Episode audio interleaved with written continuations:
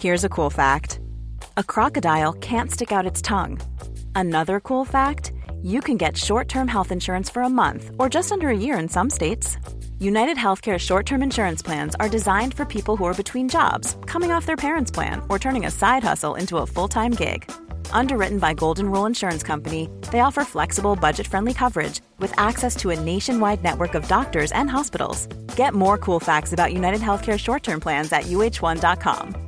How would you like to look five years younger? In a clinical study, people that had volume added with Juvederm Voluma XC in the cheeks perceived themselves as looking five years younger at six months after treatment. Look younger, feel like you. Add volume for lift and contour in the cheeks with Juvederm Voluma XC. Reverse signs of aging by adding volume to smooth laugh lines with Juvederm Volure XC. For important safety information and to find a licensed specialist, visit juvederm.com. That's J U V E D E R M.com. Not for people with severe allergic reactions, allergies to lidocaine, or the proteins used in Juvederm. Common side effects include injection site redness, swelling, pain, tenderness, firmness, lumps, bumps, bruising, discoloration, or itching. There's a risk of unintentional injection into a blood vessel, which can cause vision abnormalities, blindness, stroke, temporary scabs, or scarring. Talk to a licensed specialist to find out if it's right for you.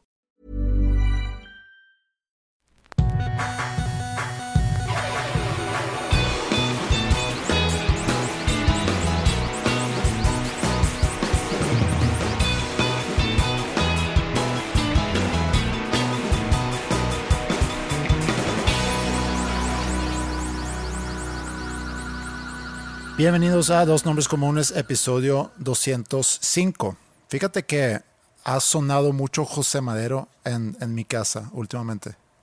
Cuando voy los viernes o sí, o sea, en vivo. suena mi voz. eh. Sí, suena su voz. No, se ha escuchado mucha, mucha música de tu música últimamente. Creo que puede ser una consecuencia de haber ido a tu show en la Ciudad de México y puede ser también como que una preparación, como, no sé si te pasaba a ti, que cuando tenías boletos para ir a ver un concierto, un artista, que, Que escuchaba mucho. en las sí. semanas antes como que te vas calentando Pues eso motores. hice ahora que fui a Dallas a ver a Manchester Orchestra.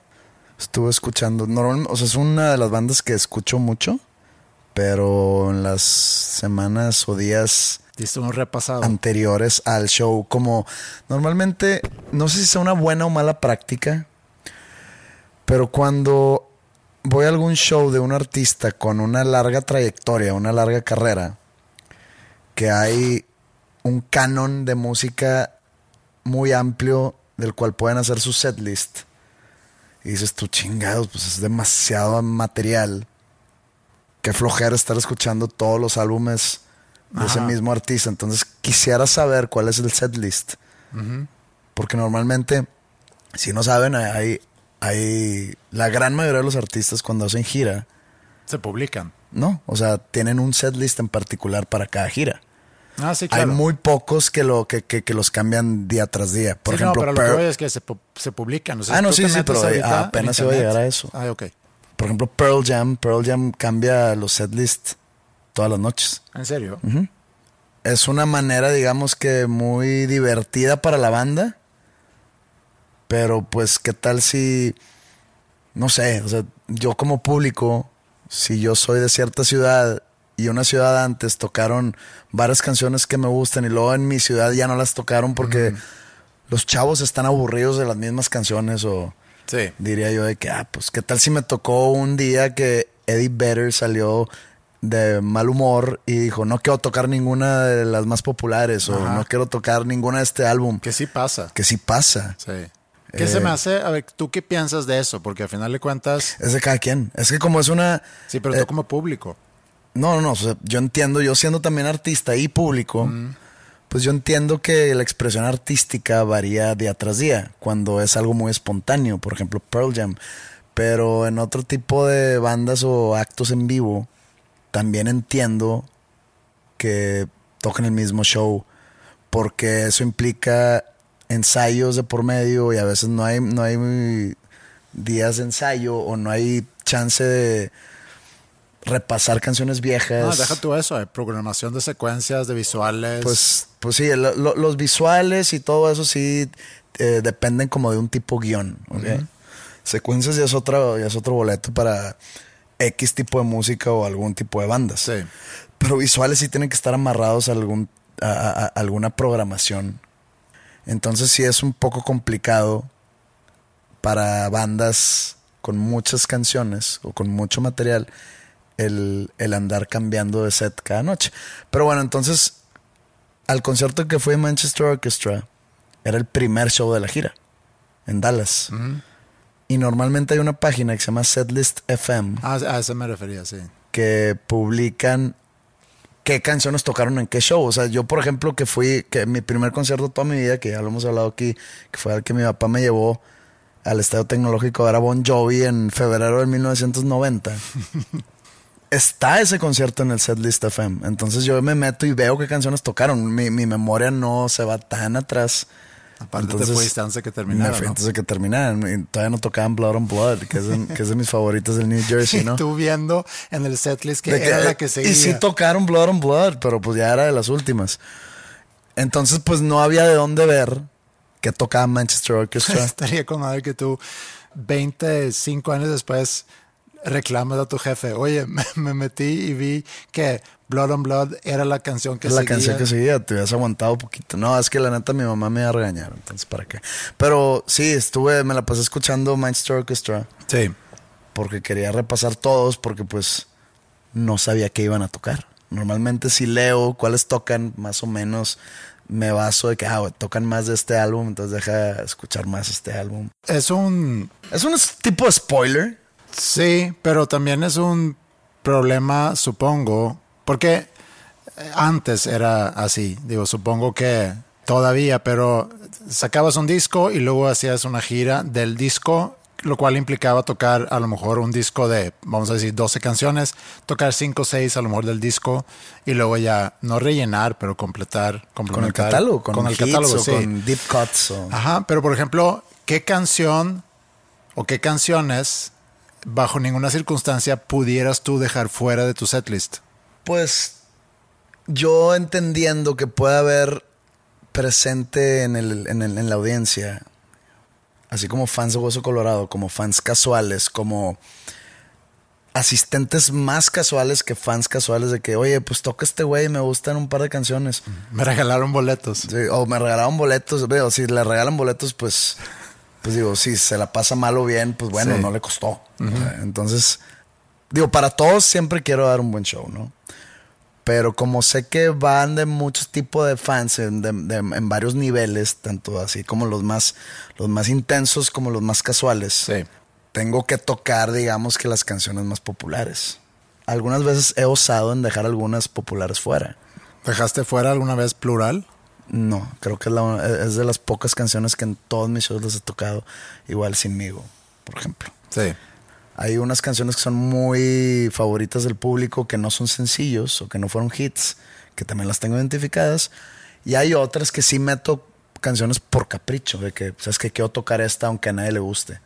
Y la toco pues por, porque pues, es mi concierto y yo, y yo digo que tocar. Sí. Pero Entonces- bueno, entonces estaba sonando un, un playlist de canciones tuyas. Y supongo que tiene que ver con que pronto vas a tocar aquí en Monterrey. Entonces eh, se estaban ahí calentando motores. Y en la canción 15 mil días dices o cantas que digan misa a los demás. Tu palabra es la oficial, ¿es no? Sí. Eh, y le digo a Ingrid, oye, que digan misa a los demás, expresión que he escuchado muchas veces. Y yo decía, que no, diga, es que, bueno, no, no es expresión exactamente, sino cuando dicen de que, pues que digan misa. ah, sí, que no que digan misa a los demás, sino Ah, sí. sí, que digan misa. Y mi idea, concepto de la expresión era que en misa no se habla, entonces que, que se quedan callados. Y le digo eso a Ingrid y me dicen, no, Pero es que ni, ni, ni, ni te frenaste para pensar en el contexto de la oración. Que digan misa, ¿cómo van a estar callados si yo estoy diciendo que digan misa? sí, ya sé. Entonces es un brain fart, si lo Sí. quieres ver así. O, o no, Un pedo de cerebro. Sí. O un tema no analizado bien. Eh, y me dicen, no, es que digan, que digan lo que quieran. que digan lo que quieran, tu palabra es la que me importa. Ajá. Tu palabra es la oficial. Mm, que los- Pero pues, pues tiene que rimar, entonces que digan misa a los demás, tu palabra es la oficial. Sí. Que no era una observación en sí sobre la letra de la canción, sino era sobre ese refrán, se llama, ¿no? ¿Estrofa? No sé. ¿O dicho? Dicho.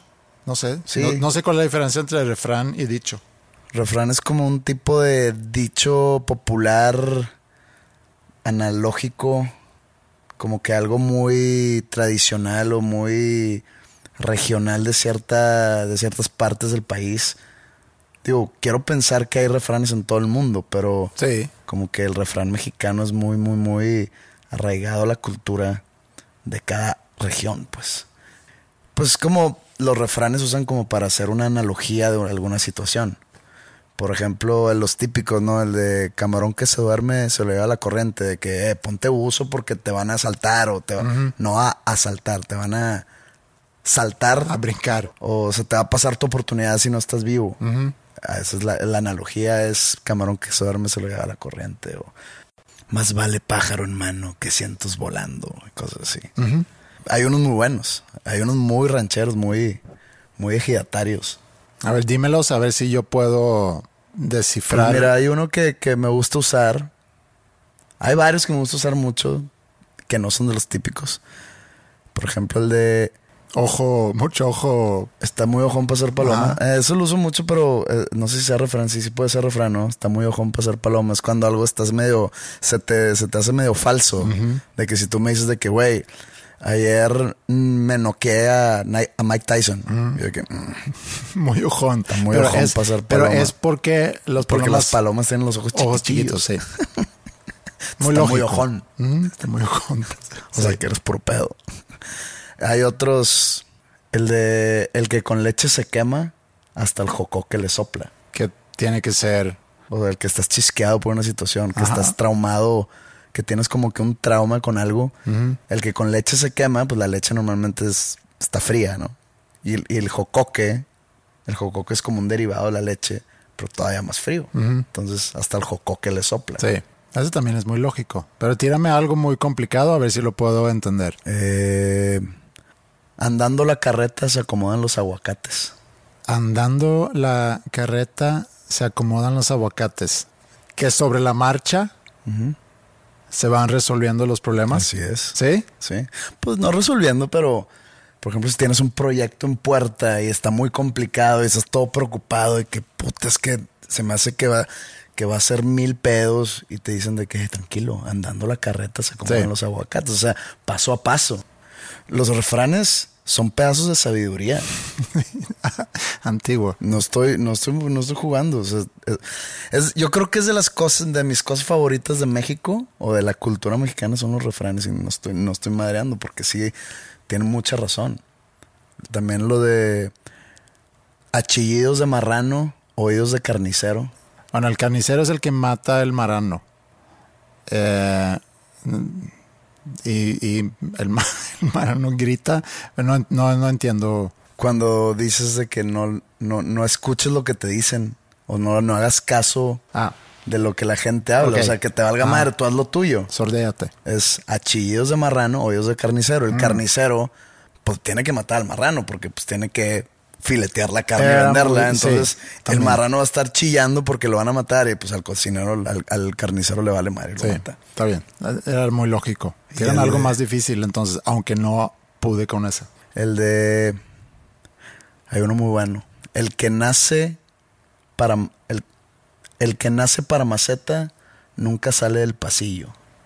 El que nace para maceta nunca sale del pasillo. O el que, o el que nace de maceta. No me, Me lo tienes que decir bien, si no el me que nace de maceta o el que nace para maceta nunca sale del pasillo. Pues algo así de que diciendo, Y tú sabes. no, pues es que, o sea, no, no, no, no, iba, Estás iba- inventando iba a dar cosas. un ejemplo, pero no sé qué tan sensible sea. Por ejemplo, si alguien que es bien drogadicto Ajá. toda la vida Mm, y luego se acaba muriendo de una- alguna sobredosis o vuelve a caer, o sea, se va a rehabilitación y vuelve a caer. Dices tú, pues el que nace por maceta nunca sale el pasillo, Ah, o sea, va a seguir, va a seguir siempre por ese mismo camino. O, o un ejemplo que hoy en el 2021 creo que está un poco obsoleto, pero puede ser, eh, pues sí, eh, nunca estudió una carrera, entonces por eso está ahí de pasante de abogado, o no sé, de que pues nunca va a salir de ahí. ¿Por qué? Porque no estudió. Hoy en día, pues digo, yo me dedico a algo a lo, que, al- al- a lo cual no estudié, creo que tú también, o... Tú Eh, estudias administración, ¿no? Entonces, sí. no. Pero ya es muy común la persona que se dedica a algo Sí. a lo cual no estudió para. Doy clases, no estudié para ser maestro. Y la SEP no puede ir tras de ti. Sí, pudieran.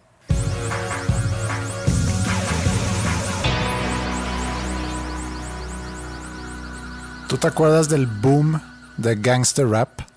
Finales de los 80s, principios de los 90s. Me acuerdo que estaba sucediendo, pero no le estaba poniendo mucha atención. Como que mi atención musical estaba en otros géneros. Sí. Pero, o sea, sí me acuerdo perfectamente de NWA. y, e inclusive ya cuando se separan y Dr. Dre empieza con hacer ¿cuál es su su disquera? Death Row, Death Row. Y empieza a sacar a Snoop Dogg y a Tupac Shakur, o sea, todo eso ya en los 90. Ah, no, Death Row era de, de Suge Knight. Knight. Pero, pero pues Dr. Dre era el, digamos, el productor de todos los artistas de Death Row. Sí.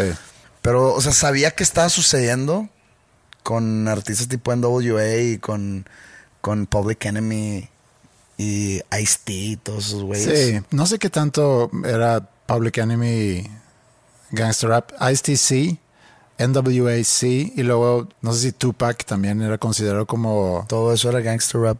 Death Row y Bad Boy y todo eso. sí, que luego ya terminó en... que hay documentales, películas sobre eso que está... Bueno, el de, el de Straight, Straight Outta Compton es una muy buena película. Ah, Sobre sí NWA. está bien el contenido, pero creo que está muy mal actuada. ¿Sí? A mí se me hizo. Bueno, pero he visto documentales también de, de Tupac y de... Notorious B.I.G. Notorious B.I.G. Sí. Y sí, pues era gangster rap y, y sí eran, Se le hacían honor a su, al nombre del género. pues eran gangsters, sí. gangsters. Sí, o sea, en muchos, Pandillas. en muchos casos sí, eran parte de pandillas que crecieron en, en proye- los proyectos o en, en áreas eh, marginadas, se dice. Y viviendo, vendiendo drogas y luego ya varios de ellos lograron transitar a la industria del entretenimiento a través de, pues, de la música, del hip hop y el rap. Y, y me acuerdo que se criticaba mucho en aquel entonces el contenido de las canciones, las letras y la influencia, etcétera. Pero al final de cuentas estaban por rapeando sobre su vida, sobre su situación social, de dónde venían, cómo era crecer en las áreas donde ellos crecieron. Adelantándonos hasta hoy, el gangster rap en Suecia ahorita también está en, en mucho debate porque ha sucedido en Suecia que el crimen con, con armas de fuego ha aumentado mucho. Cada semana hay alguien eh, que se muere por, por arma de fuego. Creo que en todo el mundo. No, digo, yo no sé cómo es. Cada semana hay alguien que se muere por armas de fuego. En, sí, sí, sí, pero Cada en, semana. en Suecia. Supongo que en todos los países del mundo sucede No, eso. Suecia es de los países con, con más, y digo, no lo digo con, con orgullo, como que es una competencia, una lista que es bueno estar encima de esa lista, porque no lo es. Pero Suecia está ya arriba, en- entre los países europeos, es donde más violencia hay con armas de fuego. Buen logro. Pues Pues no que es el lugar de más calidad de vida en el mundo y no sé qué. Están cambiando los tiempos. está cambiando los tiempos. Sí. Y ahora que vayamos, ¿qué? Sí, hay que llevar Chaleco antibalas. chaleco antibalas, sí. Ok. Entonces e- es un problema ahorita y mucho es por, digo, no es que andan en la calle matando a quien sea, sino un poco como pasó aquí en México, aquí en el 2008, norte, 2009. que pues eran mucho conflicto interno entre cárteles, etcétera. Pasa lo mismo en Suecia, claro que siempre y aquí también pasó que puede haber inocentes que se cruza y, y también ha pasado en Suecia, pero ahorita están criticando mucho el gangster rap, que no sé en qué momento se hizo grande, pero el rap, bueno, el rap en todo el mundo se ha hecho muy grande en los últimos 15 años y, y es pues del género más popular que existe. En Suecia no es la excepción. Y el gangster rap en particular. ¿Hay alguna diferencia entre hip hop y rap? ¿O es un sinónimo?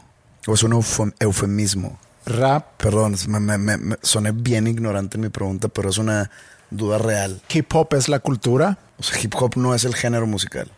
Según yo, rap es el género musical. Y hip hop es la, es- es la cultura. Es también, la hay, cultura. también hay un baile hip hop. Ah, que incluye Ese- el breakdance, que incluye el graffiti. Sí, sí, sí. No, pues el graffiti no es un baile. Es No, un no, no, tipo de arte callejero. Claro, pero es parte de la cultura hip hop. Pero yo me acuerdo que mi hermana, pues en, en- en- en años detrás, pues llegó, llegó a ser niña en su momento, una niñita que estaba en clases de baile. Y pues yo iba a ver sus festivales donde presentaban las rutinas que les enseñaban las maestras y era de que, y ahora con el número de hip hop, no sé qué niñas. Sí. Y de que ahora le chingón, niñas de 6 años van a seguir rapeando. y no, estaban bailando y no era breakdance. ¿verdad? Ajá. Sí. Hay baile hip hop Hay baile que no tiene nada que ver con el rap. No necesariamente, ¿no? Es una expresión cultural del hip hop. Pero entonces hay raperos incluso que se refieren a su género Como hip hop. como hip hop. Sí. Entonces, cuando... O sea, yo no sé si decir, oye, eres rapero, no sé si se vayan a encabronar, o viceversa. No sé si, ah, un hip hopero, ¿cuál hip hopero, güey? Yo soy rapero, y, y viceversa. O sea, no sé cuál es el correcto. Que el rap forma parte del hip hop, del cual también forma parte el baile hip hop, el graffiti, que también es parte de la cultura del hip hop. Pero entonces el gangster rap en Suecia está ahorita en, en mucho debate porque hay inclusive artistas que han sido conden- condenados de crímenes, de violencia, de robo, de inclusive hay uno que es de los más populares ahorita, o sea, los artistas más streameados en Suecia Rapean en sueco. rapean en sueco. El sueco es rimable. Sí, yo creo que cualquier idioma es ver, rimable. rímame algo. O sea, de- dime dos palabras rimables en Suecia que, que significan distinto. No, no tires verbos, por favor. No sé si se- allá sea como, como en español, que se rima muy fácil con verbos. Bill, Phil, Pil, Bill, Bill, Ajá. Phil. Phil, O sea, Guillermo Felipe. no, Bill es carro, Phil puede ser eh, carril, Pues está en lo mismo. O sea, carro, carril. Satt i bilen, bytte filen, sen dime otra, sprang jag milen, no, dime otra cosa. sen hittade jag krokodilen, Lo puedes, lo puedes eh, rimarlo con Bob Dylan. sen gick jag hem och lyssnade på Bob Dylan. Ándale. Que el rapero más streameado ahorita, o de los más streameados ahorita, fue condenado, estuvo en prisión, ahorita creo que no, o, o lo tienen bajo, ¿cómo se llama? Arres- arresto, porque está sospechado por ser parte de, un secuestro de otro artista. Hace pocas semanas mataron a un artista muy chavo, creo que tenía 19 años, que también muy popular en ese género del gangster rap sueco. Entonces ha brotado mucho ahorita el debate entre periódicos, entre políticos, entre los que escriben sobre cultura, de que si deben o no censurarlo o qué deben de, qué deben de hacer al respecto, porque lo consideran como que una muy mala influencia. Entonces el otro día estaba escuchando un debate y no me quedó nada claro lo que se pretende hacer, porque por un lado estaba un artista y lo cuestionaban de que por qué escribes sobre lo que escribes. Porque si- las letras, escucha las letras y sí es algo que sí es fuerte lo que, lo que escriben. Y el artista decía, es que también hay que entender la demanda, o sea, lo que el público espera que nosotros eh, hacemos como artistas de lo que escribimos, etcétera. Entonces me quedé pensando, ah, ok, lo haces por complacer un público, o sea, no es algo que tú... o sea, te no es- nazca. que te nazca como una expresión artística por tu ser artista. Y luego estaba otra persona diciendo, es que la verdad es que la vida como, como criminal no es tan glamuroso. No es que todos tienen lana y que todos tienen fiesta todo el tiempo, sino es una vida con mucha, mucho miedo, mucha ansiedad de si me van a matar mañana, si me van a atrapar, etcétera. Constantemente estás huyendo porque estás glorificando esa vida si no es así. Y me quedé pensando, ah, o sea, quieres que, que mientan en sus letras. O sea, que no, que no hablan sobre su situación, sino que hablan sobre lo que según tú es vivir como criminal.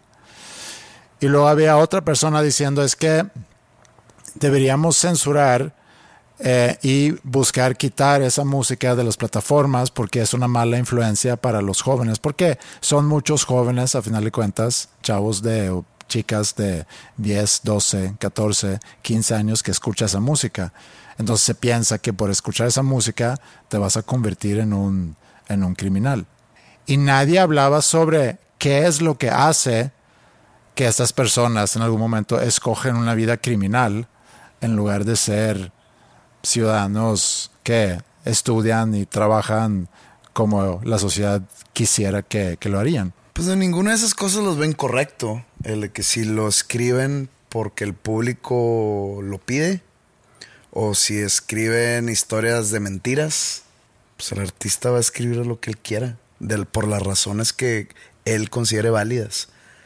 Pues aquí en México ves muchos artistas que hace seis años o diez años hacían canciones románticas y ahora hacen canciones, y es el mismo artista, el mismo nombre, el mismo acto, digamos, y ahora hacen canciones que se alinean más a la cultura reggaetón o a la cultura trap o la cultura urbana, Sí. que hablan de o de sexo o, o de sexo o de perreo.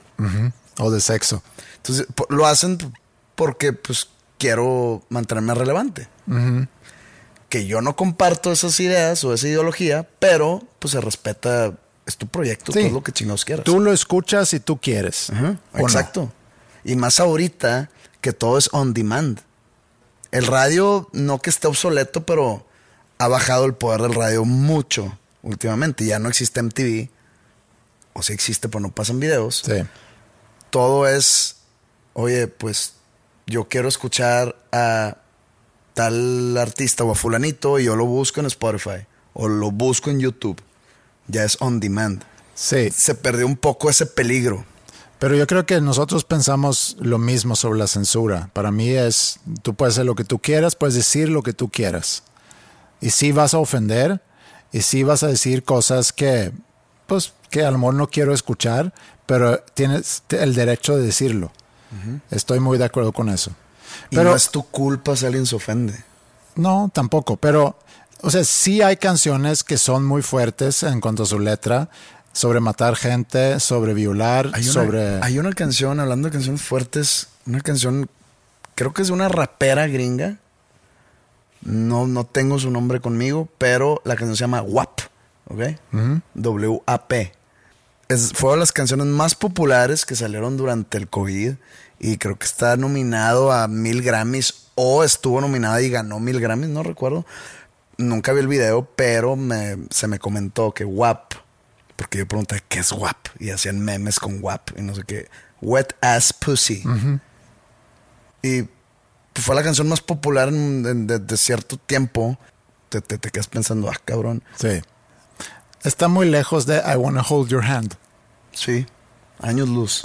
Años luz. Pero ese artista tiene todo el derecho de hacer esa canción Todo el derecho. y que digan misa a los demás. Y que digan mis a los demás. Pero lo que yo creo que estamos muy de acuerdo en eso. Donde, donde a mí me surge la duda, porque inclusive ahorita que dices que fue la canción más popular, nominada a premios, ese artista que es sueco que te digo que fue condenado y demás, no sé si está arrestado ahorita, también eh, fue nominado a un premio muy importante en Suecia por su música. Y entonces empieza el debate otra vez. Oye, ¿por qué lo están alabando? ¿Por qué lo están...? Pues es que no lo estamos glorificando a él, sino a su arte. Y ahí es otra vez esa eterna discusión de que vas a separar el artista con la persona o la obra de la persona con la persona. Yo creo que sí siempre tenemos que hacer eso porque si no, nunca vamos a acabar en, en estar buscándole, ¿cómo se llama? El, la quinta pata, hablando de refranes. Ese nunca lo he entendido. No le busques tres patas al gato. Pues, pues digo, no es de buscarles. O sea, el- Ahí está. ahí están. Sí. Sería, no le busques la quinta pata Pues al gato. según yo era la quinta pata. No, es- no le busques tres patas al gato. Pues, Sí. No las tengo que buscar. Pero lo que no entiendo, pero a lo mejor ahí eh, tú sabes más, es la misma crítica se hace al cine. O sea, hay muchas películas muy violentas, muy... eh, Para eso están la- las censuras, el, el PG. sí, pero la música La tiene lo mismo. Parental advice. Sí, pero pues es nada más un sticker. Ajá. Acá es un, un rating y no dejan entrar al cine. o sea, lo digo como que así es la regla, Ajá, pero en teoría. eh, rara vez se cumple. O sea, mi papá me, me- me metía a mis siete años a ver películas de Friday the 13 Sí. Pero ningún menor de edad puede entrar a una película R. Sí. Lo puede ver en su casa. Sí, eh, pero al cine. Eh, PG-13, pues ninguna persona menor de 13 años puede entrar a ver una PG-13. PG era es para todo público y G era así como para niños, ¿no? Entonces, y luego hay una más alta que era NC-17 y ahí me cae que, pues 17 es un año menor que 18, pero el NC-17 está más pesada que la R Ok. y la R era para mayores de edad nada más. Entonces, como que Ahí- si alguien sabe la explicación detrás de eso, por favor, háganoslo saber. Manda un mail a podcast.com. Pero sí, o sea, de perdido, las películas tienen esa, esa ayuda. Aunque he leído varios ensayos o varios reportajes o en documentales que cuentan que las personas que ponen esos ratings son bien perros. Sí. y que pueden llegar a destrozar una película. Y la veces la película siendo propiedad de algún estudio grande como Paramount o, o Warner Brothers o así, necesita que tal película salga o que no sea R. Porque Ajá, si, sí. no, si no está como que muy limitado la Su- venta de boletos. sí. Entonces hacen lo posible para bajar el rating. Para Sí. que sea que dame de jodido un PG-13. Ajá. Y hacen, y a veces tienen que editar alguna Tienen escena. que, que- que mocharla durísimo. Y hacen muchos focus groups también para ver. Sí. Eso eh, está interesante eso que antes no lo sabía. Como cualquier cosa que antes de saberlo, pues no lo sabías. Entonces no sé por qué decir antes, Antes no, lo no lo sabía. sabía. Em, No es como que naciste sabiendo eso. exacto. Nace el bebé que sí, las pinches R's. No, pero lo que iba a decir es que la- las películas hacen muchos focus groups para inclusive tener o poner, oye, tenemos dos finales para esa película, no sabemos cuál va a funcionar mejor con el público. O sea, es, es muy comercial. Entiendo que no es para todas las películas, pero que tengo entendido que para muchas sí, pero es muy comercial. O sea, es como si tú compones una canción, grabas un demo y luego juntas a ¿Tengo un quién hizo eso? ¿Quién? Bon Jovi en el Slippery When Wet. Ah, sí, claro. Sí, sí, sí. O sea, Me acuerdo. que, que- que- que cu- compusieron junto con Desmond Child, ¿era Desmond Child? Desmond Child. De que 30 canciones Sí. y juntaban a grupos de fans. Ajá. Les ponían las 30 canciones y era que, o no sé si eran fans de ellos o eran fans de la música en general. Y eran que escojan las canciones que más les gustan. Y entre todos esos focus groups formaron el setlist Sí. de Slippery When. Eso lo escuché, se me hace que en el podcast, en la entrevista que Bob Lefsetz hace a, a Desmond Child, sí, que hablaba sobre eso. Eso se me hace muy, sí, es muy comercial. y pero nací con esa información. Esa información tú lo tenías Sí, desde o sea, nací ya. Todavía no sucedía. Todavía no sucedió. No, eso sucedió que en 85. Ey. Muy bien. Eh, sí, pero bueno, el tema es la censura y la censura en la música y qué tanto influye. Y si quisiéramos pensar un poco en eso, porque las películas, y creo que hay estudios sobre esto, curiosamente en Estados Unidos, creo que aquí en México también, siempre como que se ha tenido más miedo a las películas que contienen sexo que violencia. Como que el- una película con sexo o con desnudez, luego, luego obtiene el rating muy pesado. Regresando al tema que mi papá me metía a ver películas de Friday 13, no sé, creo que ya lo he contado aquí, me dejaba ver una decapitación de Jason a alguna pareja, pero cuando salía una, una chica sin camisa, me tapaba los ojos. Sí, eso es para mí es incomprendible. Y yo quería, pues, que intercambiara situaciones, de que, pues, déjame ver a la chava Sí. y tápame si quieres con el asesinato. Sí, porque hay estudios que dicen que el, el estar expuesto a escenas o contenido sexual, la verdad no te hace ningún daño, pero ver mucha violencia sí te puede dejar, pues un poco como, como te dejaron a ti, supongo. Tipo recto y honesto. Un poco así, chisqueado. Entonces, en la música, mi pregunta es: ¿qué tanto crees tú que influye que un chavo está escuchando gangster rap todo el día? Mm, Mira, te voy a decir mi, eh, mi situación o lo, cómo yo viví todo eso. ¿Te acuerdas que hubo como un, eh, allá en los ochentas, como que no sé si era un juicio o una audiencia que querían censurar la música heavy metal? Y cuando digo heavy metal no es la música de black metal satánica, no. Era Tipper Gore, ¿no? La esposa sí, de Al la Gore. esposa de Al Gore. Y mandaron a, a- en, como que a una audiencia ante un juez o ante Ajá. el Congreso Con de Estados Snider. Unidos a Dee Snyder de Twisted Sister, Ajá. que fue, y- él, él- él es un hombre muy brillante, o sea, no, no, no es, no es un pendejo. Entonces como que la comunidad de rock manda a ese güey porque pues era muy capaz el güey. Que va a ver quién es el más cuerdo. ¿Quién es el menos pendejo? Total, fue ese güey y, y, pues dio una buena, un buen discurso. Pero pues acabaron inventando el, el sticker ese de Parental Advisory, Explicit Lyrics.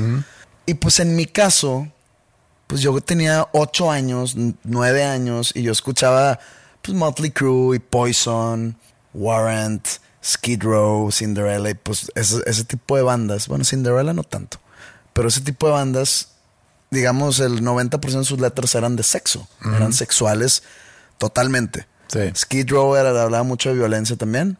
Pero pues Poison, todas las canciones eran sexuales. Motley Crue era o de sexo, la gran mayoría, o de El Diablo, o así. Y, as- y yo me acuerdo de leer las letras. Y ya lo- yo lo he contado aquí. O sea, hay una canción de Poison de su disco Open Up and Say Ah, que se llama Look But You Can't Touch. Creo que esto ya lo conté aquí en el episodio Sí. 3 o no sé. Y yo me imaginaba, yo leía la letra, la letra trata sobre una morra que le está diciendo al cantante de Poison porque dice de que wait a, wait a minute Brett, Ajá. there's something I must say. Decía que si quiere, o sea, le está diciendo como que era una teibolera o algo así diciendo, pues oye, me puedes ver, pero no me toques, o sea, no me puedes tocar Sí. porque te va a costar una lana extra. Pues estás hablando de un stripper que le está haciendo un tipo de baile privado y le dice, no me puedes tocar, si quieres tocarme. Y está aclarando las reglas del juego, nada Ajá. más. Entonces eso hice la canción y yo, lo que yo pensaba que, que decía o lo que de lo que se trataba era que hace cuenta que cuando mi, acompañaba a mi papá a Radio Shack o a tiendas así de televisión, así que me decía que eh, no toque nada porque lo van a romper. Dije, wow, Poison hizo una canción de cuando te lleva tu papá a las tiendas de electrodomésticos y te dicen no toques nada porque nos lo van a cobrar si lo rompes. Pensé que se trataba de esa madre. Y así con todas. O sea, tú le das tu giro infantil porque eres un niño. Sí. Y así me pasaba con cualquier canción que escuchabas. Tú dices, no, es que la niñez y la juventud, chance más. O sea, yo adolescente jamás le agarré la onda a, a Nirvana de suicidio y de uso de heroína. Jamás le agarré la onda a Nine Inch Nails de, no sé, de odio a sí mismo, también de suicidios y, Sí. o de mutilación personal. Pues digo, tenía 13 años. Sí, ¿Cómo le yo- agarras esa onda? Yo creo que no es la música que te, que te convierte en, sino que a lo mejor por ser tú de cierto corte, puede ser que busques cierto tipo de música. No, y ya después vas entendiendo. O sea, la misma vida te empieza a, a dar esas armas para entender pues, ese tipo de letras o esas situaciones de una manera pues más como lo que es. Sí. También una vez, pues yo tenía, no sé, unos 12 años, 13 años, que salió el disco de Fobia, uno que se llama Leche. Y tenían una canción al último que se llama Jonathan, la canción. Y era una canción así como que era una canción de cuna. Y, y pues yo me acuerdo que iba en el carro con mi mamá cuando me iba a dejar al colegio. Y decía, Jonathan, Jonathan, eres el amo del no sé qué y haces que las niñas conozcan el orgasmo. Yo escuchaba la palabra orgasmo y yo pensé que era algo así como algo del cosmos, de que algo- algún planeta y la chingada. Y mi mamá así frena en seco de que, "Eh, ¿qué es esta mierda que estamos escuchando? Y yo, ¿qué mamá? ¿De qué orgasmo? Yo, ¿qué es orgasmo? Pues no me dijo, nomás dijo de que te voy a quitar ese disco. Y yo, ¿por qué? Y tal, ya pasaron, no sé, un par de años más o tres años más y ya supe que es un orgasmo. Yo pude haber escuchado eso toda mi vida o toda mi niñez o mi infancia es que, pues, el orgasmo, güey. Sí, que es algo que no, que es una gran diferencia entre mi cultura, o donde yo nací, y la cultura aquí. El, el gran miedo que se tiene, no miedo, sino el, el pudor o el, sí, el que sa saque la vuelta a todo, todo el contenido sexual. Y no entiendo eso. O sea, ¿cuál es el, en el caso de tu mamá, por ejemplo, qué, qué, qué es el daño que te puede hacer enterarte de que es un orgasmo? Pues puede ser que estoy muy, estaba muy chiquito para estar escuchando la palabra orgasmo tan quitado de la pena enfrente de mi mamá. Ajá, sí, digo, eso puedo entender la Este, incomodidad a lo mejor. Pero pues yo no tenía idea, ¿verdad? Si hubiera sabido, no la pondría. no, no, no pondría esa canción con mi mamá, ¿verdad? Este, también, digo, en el colegio en el que estaba, probablemente mi mamá no quisiera que yo llegara a un salón de clases de un colegio católico a decir de que orgasmos y le chinga, pues no. O sea, puedo entender ese lado. No estoy diciendo que estoy, que, que estoy a favor de ese tipo de, de censuras, pero pues podría entender por qué una mamá o o un En el contexto, sí. No sé, no, no sé, no entiendo el pudor o el miedo hacia el tema sexual. Pero pues tú tienes niñas. Sí. ¿Les hablabas de sexo cuando tenían 8 o 10 años? No, Pues tampoco. no. Digo, porque, porque no era, no era, o sea, no era tema de conversación. Pero qué tal si hubieran llegado con una canción que hablara de sexo. Sí. Así tan Pues quitado escu- la es- pena. escucha la canción. ¿Sí? Sí, si te gusta la canción, escúchala. Jamás le hubiera quitado la canción. Ok, no, no, no. pues, o sea, tampoco, creo, no tampoco creo. Te, te, te- te harías ese papá autoritativo. La hubiera quitado Ingrid. Sí. Por, por la diferencia de Ajá. culturas. O sea, estamos hablando de algo que es real, no, no, no estamos diciendo que está bien o que está mal. Pero eh, sí, o sea, cuando yo estoy viendo una película con mis hijas y hay una escena muy sexual, que puede suceder, porque tampoco me fijo en, en, o sea, de qué se trata esa película, hay algunas escenas, vamos a brincarle, pero sí se siente cierta incomodidad. Y yo creo que yo me siento incómodo porque pienso que ellas han, han de sentirse incómodas por estar viendo eso al lado de su papá. O sea, eso es la incomodidad que a mí me genera, pero no me, no me da ninguna... Ah, ¿por qué están viendo eso? Están aprendiendo cosas. Creo cuando- que soy, soy, soy más como acercado a ti en ese aspecto. O sea, no sé, no tengo hijos, nunca he visto una película porno con mi hijo. tampoco.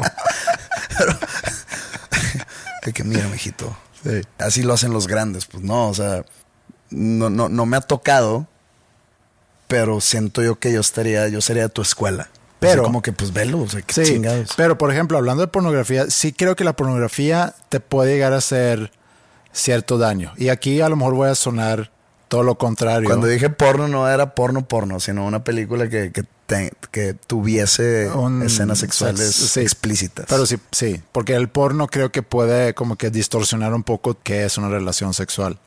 Bueno, pero estamos hablando sobre, sobre la censura y sobre la censura en música, pero mi duda era, sí, yo sé que sucede para películas también, pero tienes el sistema de rating y demás, pero mi pregunta es si la música tiene más influencia en, en los jóvenes que, que Sí, las ¿no? películas.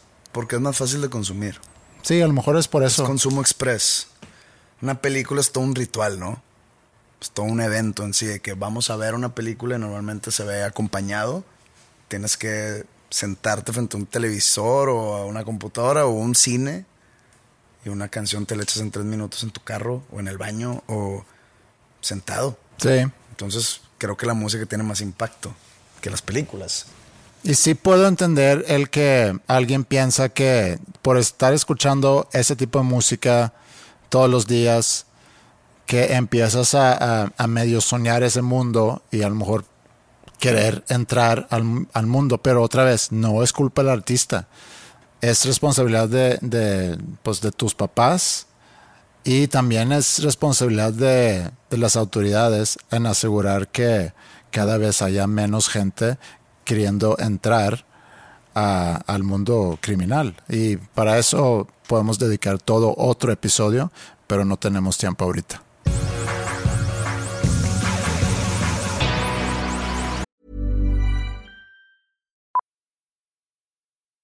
Millions of people have lost weight with personalized plans from Noom, like Evan, who can't stand salads and still lost 50 pounds.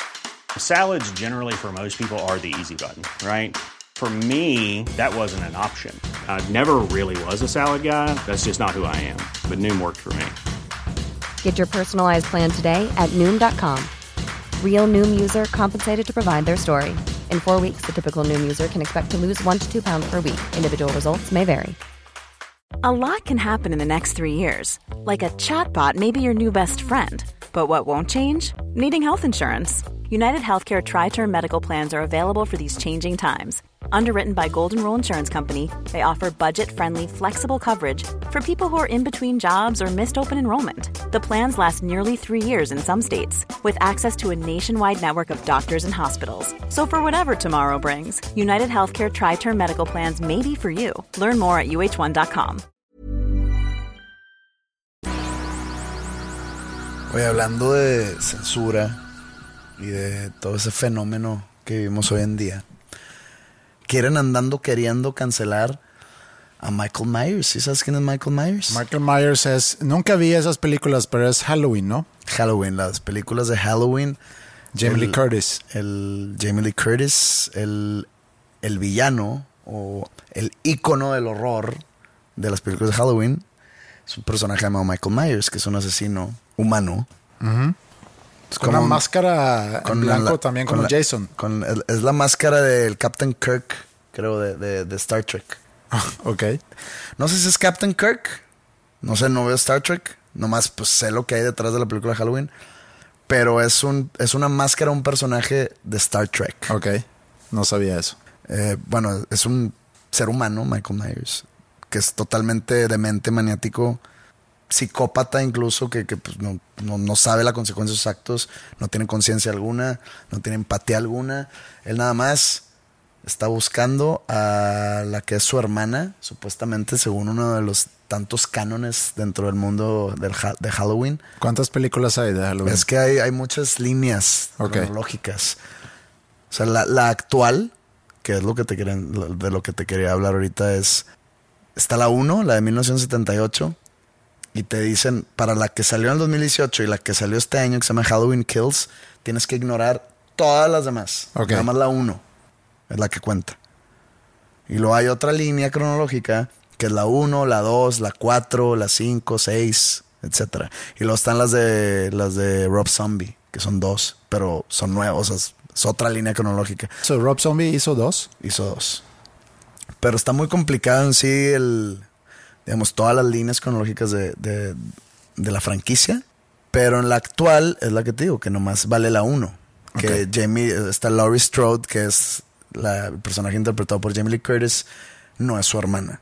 Simplemente es una, es una es la sobreviviente de la 1. Que, ma- que mata, entre comillas, a Michael Myers. Obviamente no lo mató, lo metieron otra vez a- al manicomio, pero que por su culpa regresa al manicomio y, y va tras ella, ¿no? Entonces, en otra línea, en un mundo paralelo de las películas, Laurie Strode era la hermana de Michael Ah, Myers. ok. Eh, pero ¿qué iba? Ah, que lo quieren cancelar porque en la película nueva mató a unos gays. Entonces es ¿Cuándo salió la película nueva? hace en- el mismo día que 15 mil días, Ah, ok. El- o sea, es ahorita. el 15 de octubre. Ok. Y mata a unos gays en la película. No la he visto, todavía no la veo, entonces no sé, nada más leí. Pero ese es el, sp- el spoiler que te dieron. No, pues no es spoiler, nada más Sí. matar, matan unos. eh, Michael Myers mata a unos gays o a un gay. Entonces lo están tachando de. de homofóbico. porque mató a un gay. Y, y- y es un movimiento. Pues digo, vi las noticias que, que era como que un algo real lo que está sucediendo. De que No son dos personas gritando muy fuerte. O sea, hay más gente. O sea, sí hay un movimiento. Si hay un, un tipo de movimiento, un change.org o algo así, que, que quieren cancelar las películas de Halloween. Ay Dios, entonces me, me- me da ansiedad ese tipo de tema porque digo, ¿por qué esa gente es tan difícil convencer? Porque para empezar, ¿quién es esa gente que empieza esto? Vean la película y a quién le hablan de que ya viste. Hacemos un movimiento. que ¿Quién es esa gente? ¿Son, ¿Son homosexuales? ¿Son personas aburridas? ¿Son personas ultraconservadoras? ¿Qué tipo de personas son los que empiezan eso? Sí. Y número dos, no tienen la inteligencia suficiente para decir, ¿sabes qué? Michael Myers mata personas de cualquier raza, de cualquier religión, de cualquier orientación sexual, de cualquier lo que sea, le vale madre, él nomás mata. Él no pregunta, ¿eres gay? Él cree en la igualdad. ¿De que eres gay? No. Ah, bueno, tú vives. ¿Tú eres gay? Sí. Ah, pum, cuchillo. No. Él cree en la igualdad, él no discrimina. es más, deberían de hacerle un, un altar social a Michael Myers porque él no discrimina, le vale madre. Mujer, hombre, eh, homosexual, eh, Blanco heterosexual, negro, blanco, lo que sea. Vámonos, a todo mata por igual. Igual Jason, igual Freddy Krueger, etcétera. Pero sí, Pero lo quieren cancelar porque mató a un gay. a mí me suena a que sea, digo, quiero pensar que no ha llegado a, esa, a ese nivel de locura, sino que sea algo nada más por generar. O sea, la verdad me cuesta mucho. Y, y tampoco he visto la película, no sé el contexto. No sé si tira un comentario homofóbico. No, pero no habla. Antes de. Michael ¿no? Myers no habla. O sea, no puedo ver. Y, y tiene una máscara. O sea, no puedo ni hacer mirada tensa de que estos güeyes que. O sea, no. No hay manera, no hay reacción. Pero no la he visto. Otra Sí. vez, no sé en qué contexto los mató. Pero pues él, él- él no expresa nada. Sí. Ni palabras, ni, ni muecas, ni, ni ademanes. Sí, está muy. Pero, no sé, ¿tú viste el especial de Dave Chappelle? Sí lo vi. Que también lo andan queriendo. o- no sé si ya eso es noticia de Antier. Es que lo que yo diga se puede interpretar de mala manera porque pues yo usaría la misma retórica que usan los comediantes para defender su arte que pues tómalo con un grano de sal, güey. Es comedia. Sí. No es nada en serio. No están, no están hablando de sus pensamientos reales o sentimientos reales. Pues él sí, yo lo Pues sí, es sí, pero es, es es sincero. hiperbolizado. sí, totalmente. O sea, es totalmente exagerado Sí. para hacer reír. sí. Si no lo exageras, no da risa. Sí. ¿Cuál es su trabajo? Hacer reír. Pero- Oye, no te gusta, pues no veas su especial y no veas sus shows. Él en particular, digo, a lo mejor no sé si vale la pena poner en contexto. Dave Chappelle es un comediante que hace años tuvo mucho éxito con una serie que se Dave llama The Dave Show. Chappelle Show, que algún día decide, ya no lo voy a hacer eso, y se retira, y luego ya regresa hace unos años, hace, firma un contrato con Netflix para hacer varios especiales para Netflix, una la nota que se metió ahí, y este es el último especial que se llama Close, the Closer, ¿no? The Closer, Como sí. que el, ya el, el con cierre. esto cierro. Sí. Y en esos especiales ha hablado, y en su comedia también fuera de los especiales, ha hablado mucho sobre transgéneros, lleva varios años en eso, entonces como que de- en esa comunidad está tachado por ser Transfóbico. transfóbico. Pero cuenta una historia, obviamente la tiene que ser chistosa y le tiene que tirar ahí como que algunas curvas, pero cuenta una historia de, de un bond que, cre- que creó él con una persona transgénero, ¿no? No me acuerdo Sí. Si es mujer transgénero Era hombre que se había hecho mujer. Sí. Pero cuenta que, que, que, que creó una, una amistad con Sí. esa persona. y que la invitó a, a abrir sus shows y demás. Pero más allá de, de eso, porque él tiene momentos en, en que habla como que de, de corazón, aunque lo hace, digo, chistoso, pero lo sentí muy sincero. Pero el, el problema que él tiene, tanto con la comunidad gay, no quiero poner palabras en su boca, pero esa es mi interpretación, que él diciendo que nosotros que llevamos, y nosotros refiriéndose a la raza negra, haciendo la lucha durante cientos de 200 años, sí. y ahorita toda la atención está en, e- en esa lucha. Entonces, eh, hay un, hay un chiste que dicen en, el, en, en ese show, voy a parafrasear, que dicen, oye, ¿qué piensas de la, de la, del movimiento gay? Dice, pues es que no sé por qué no. No es movimiento gay, es el LGTQ, etcétera. ¿Qué hicimos mal nosotros? No, más bien, ¿cómo lo hicieron ustedes? Ajá, ¿Cómo lo hicieron ustedes en, en tan poquito tiempo? Ya está toda Sí. la, la atención sobre su movimiento. que es esa lucha que ya se empieza a, a ver entre las minorías, que cuál es el movimiento más importante, cuál es el movimiento más fuerte, y él, por ser afroamericano, pues entonces está agarrando esa bandera, y yo creo que con razón, porque es una lucha que lleva cientos de años y que sigue, y siendo él afroamericano, pues está viéndolo desde la perspectiva de una minoría que ha sido oprimida durante muchos, muchos años y que siguen en su lucha. Entonces ve a esos otros movimientos y dicen, oye, ¿por qué tanta atención a Oye, eso? Oye, que fórmate. güey. Todo- Nosotros todavía no acabamos. Sí, ponte en fila. Sí. Entonces, no sé, sobre lo del Mike Myers, también lo leí por ahí. Eh, no me clavé porque siento que cada semana salen Sale cosas una así. cosa nueva, sí. Eso de Disney y lo de que si Mario Bros. Y lo, Sí, y, y creo que hay alguien que está medio fabricando también esas noticias nada más para echarle leña al, al fuego. Más para hacer clickbait. Sí, Puede ser. Puede ser. Se me hace más plausible que algún tipo de medios tipo TMC o Perez Hilton o esas madres que estén inventando cosas de esa naturaleza a que haya personas. Y esto es, es como que mi aún raramente viva esperanza en la humanidad, porque esa debió haber muerto hace años atrás. Pero se me hace más plausible que sea alguien inventando a que en realidad alguien se haya ofendido porque Michael Myers mató a unos gays en la y película. se me hace que hace más daño a ese movimiento que un bien. Ah, pero les vale madre. Le vale madre a, la- a los medios de comunicación. Ellos quieren clics para vender más anuncios, para hacer más dinero. Eh, y, y- y mientras eso se haga, lo que pasa alrededor o el daño colateral, siendo de que, que le quiten importancia al movimiento woke, que pues no creo que sea algo que se deba de tomar tan en serio, porque ya es algo risible inclusive. Sí.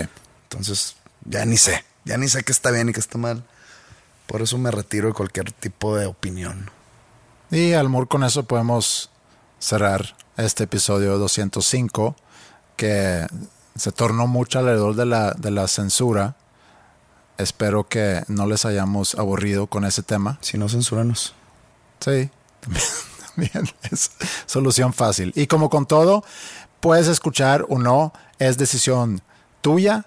Nosotros aquí vamos a estar también en la siguiente semana. Y otro disclaimer, no sabemos nada de ningún tema. No somos expertos en nada, pero al mismo tiempo tenemos opinión sobre todo. Entonces, si nos quieren corregir en algo que estamos equivocados en algún dato o en algún tipo de pensamiento, una disculpa por adelantado o por atrasado, porque ya lo dijimos. Y pues así es, así es esto aquí en este podcast. Y siento ahorita que, que salimos disculpándonos por cosas que... Porque probablemente dijimos algo Estoy incierto. seguro, estoy seguro, pues puede ser, pero ¿qué más da? Todo el mundo anda diciendo cosas inciertas. Sí. Entonces somos parte del movimiento también. Somos parte del problema. Muy bien, que tengan un buen fin de semana. ¿Tú tienes show? Yo tengo show el día de hoy en San Luis Potosí. San Luis Potosí. Ahí espero que vayan a ver los, ¿cómo se dicen a los que viven en San Luis Potosí? Los potosinos, Potosinos. sanluisinos. San Luisinos, Potosinos, vayan al, al show. Creo que no, no sé si hay boletos todavía. Eh, pues mira, hoy es martes. El show es el viernes. Esto está saliendo el viernes, entonces estamos como que grabando Pues a priori. Pero o el día de hoy me avisaron que ya está vendido el 90% de los boletos. Entonces yo creo que para el viernes ya se, ya se acabaron. Ok, muy bien.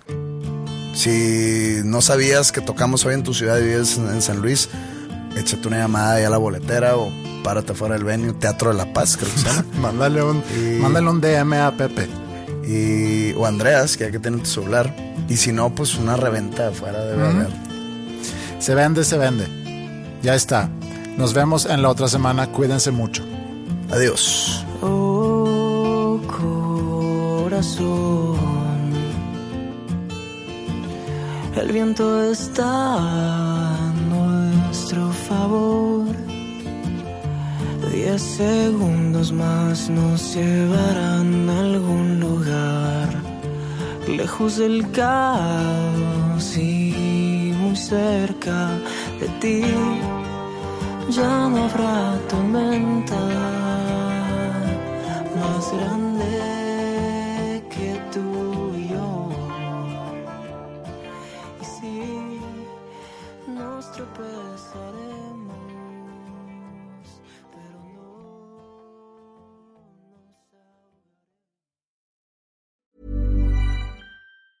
If you thought the only way to get a more defined jawline with natural looking results was through surgery, think again. Juvederm Volux XC is a non surgical injectable gel filler that improves moderate to severe loss of jawline definition and can help you achieve natural looking results with little downtime. Even better, this improved definition lasts up to one year with optimal treatment. No maintenance required. Improve jawline definition for a smooth, sculpted look with Juvederm Volux XC. For important safety information and to find a licensed specialist, visit juvederm.com. That's J U V E D E R M.com. Not for people with severe allergic reactions, allergies to lidocaine, or the proteins used in Juvederm. Common side effects include injection site redness, swelling, pain, tenderness, firmness, lumps, bumps, bruising, discoloration, or itching. There's a risk of unintentional injection into a blood vessel, which can cause vision abnormalities, blindness, stroke, temporary scabs, or scarring. Talk to a licensed specialist to find out if it's right for you. Planning for your next trip? Elevate your travel style with Quince. Quince has all the jet setting essentials you'll want for your next getaway, like European linen, premium luggage options, buttery soft Italian leather bags, and so much more. And is all priced at 50 to 80% less than similar brands. Plus, Quince only works with factories that use safe and ethical manufacturing practices. Pack your bags with high-quality essentials you'll be wearing for vacations to come with Quince. Go to quince.com slash pack for free shipping and 365-day returns.